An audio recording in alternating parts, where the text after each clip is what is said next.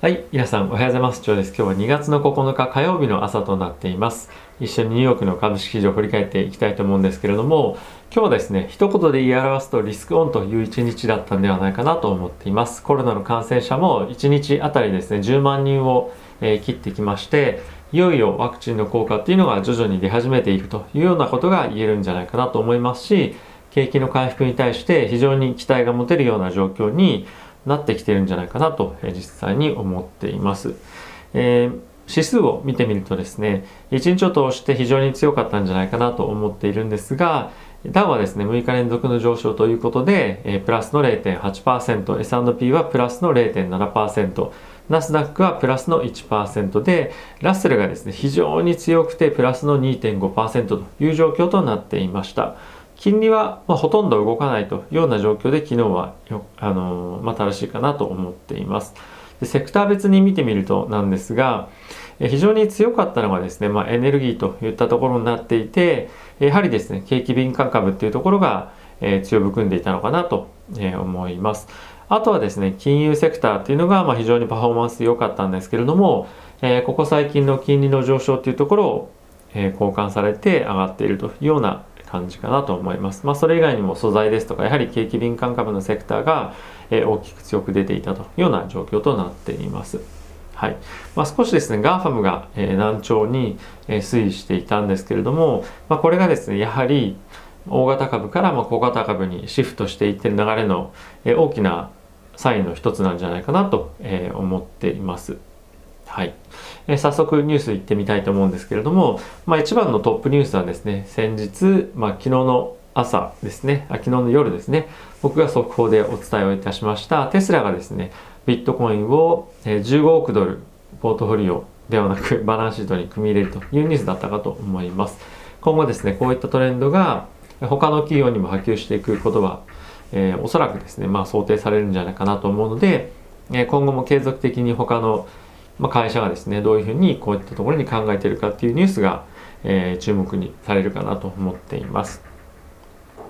えーその他のニュースなんですけれども、えートランプさんのですね弾劾裁判が9日に、えー開始されるということです。でこれに対してですねトランプさんの、えー弁護士団はですね、まあ、反対をしていましてもうすでに詩人といいますか、まあ、もうえ政治家辞めている人に対して、まあ、こういったことをするのはですね非常に不誠実で、えー事実というのもま欠如しているということで、まあ、証拠不十分なるにもかかわらずこういったことはですね非常に、えーまあ、正義を追求するようなあの手続きができるような状況でないにもかかわらず非常に不誠実なんじゃないかというような、えーコメントを出しています。まあ、おそらくですね今後裁判というのは続くとは思うんですけども結果少しどうなるのかっていうのはまだまだえーわからないかなと思ってますがえー非常に注目の裁判なんじゃないかなと思っています。で続きましてコロナの新規感染者なんですけれども先ほど申し上げた通りえー10万人というのを割ってきてまして、えー前週比という意味では25%以上のダウンというところに、えー落ちてきているというような状況となっています。これはですね昨年の11月、えー初旬以来の、えーまあ、減少ということになっていて、まあ、非常に今後の経済の回復っていうのにえ期待が持てるような状況かなと思っています。あとはですね、え陽性率というところも、え前週はですね8.5%というところだったんですがこちら7.3%と非常にえこちらも良い、まあ、数字というのが出ているかなと思っています。えー変わって南アフリカなんですけれどももともとアストラゼネカのワクチンでワクチンの接種というのを進めていくという予定だったんですが、まあ、今回改めてですね、ジョンソンジョンソンのワクチンに切り替えたということで、ワクチンの接種を予定通り、開始するというような状況となっているそうです。まあ、これ世界的になんですけれどもちょっと変異株がですね今後いろんなところで広がっていくようであればアストラゼネカのワクチンっていうのは少し使いづらくはなってくるんじゃないかなと思っていますがこのワクチンが、えーじゃあ接種しない方がいいのかというともちろんそんなことはなくてやはり効き目が少し弱かったとしてもワクチンを接種して、えーコロナにかかってしまった場合陽性反応が出てしまった場合でもですね、やはり症状を軽くするというところも、効果として期待されているので、引き続きアストラゼネカのワクチンもですね、えー、まあ、しっかり使いながら、まあ、どういったところでどういったワクチンの方がいいのかっていうのを、ま見極めながら使っていっていただけたらなとは思っています。で、えー、あとはですね最低賃金の話いろんなところで出てきてますけれども、えー、15ドルにですね引き上げるとするならば、え、今回のまあ、例えば15ドルになった場合に140万人の雇用っていうのが創出されるでしょうという試算がですねアメリカの予算局から出ているそうです。で、えー、まあバイデンさんがですねこの15ドルのところに、まあ、強く非常にこだわりを持ってるのかなと思ったんですが先日まあ、えー、コメントとしてですね15ドルの最低賃金は一応議論の中に組み込むけれども、まあ、これが実現するのは難しいだろうというようなコメントも出ていました。まあ、個人的には非常に何て言うんですかねあの不成立というかあの形だけでいろいろやってる面もあるんだなというところで若干ちょっと失望をしたんですけども、まあ、これはまあ非常に経済にとってマイナス面も大きいので、まあ、今回は通らない法案なのかなと思っています。あとはですね、アメリカのクリブランドの、え連銀総裁の方から、コメントとして出ていたんですけれども、えアメリカのですね、現在行っている、え緩和策なんですけれども、今後もですね、極めて長い期間、えー、維持すると、為替を維持するというようなコメントが出ていました。これは非常に株価にとってプラスの発言だったんじゃないかなと思っています。はい。そうですね。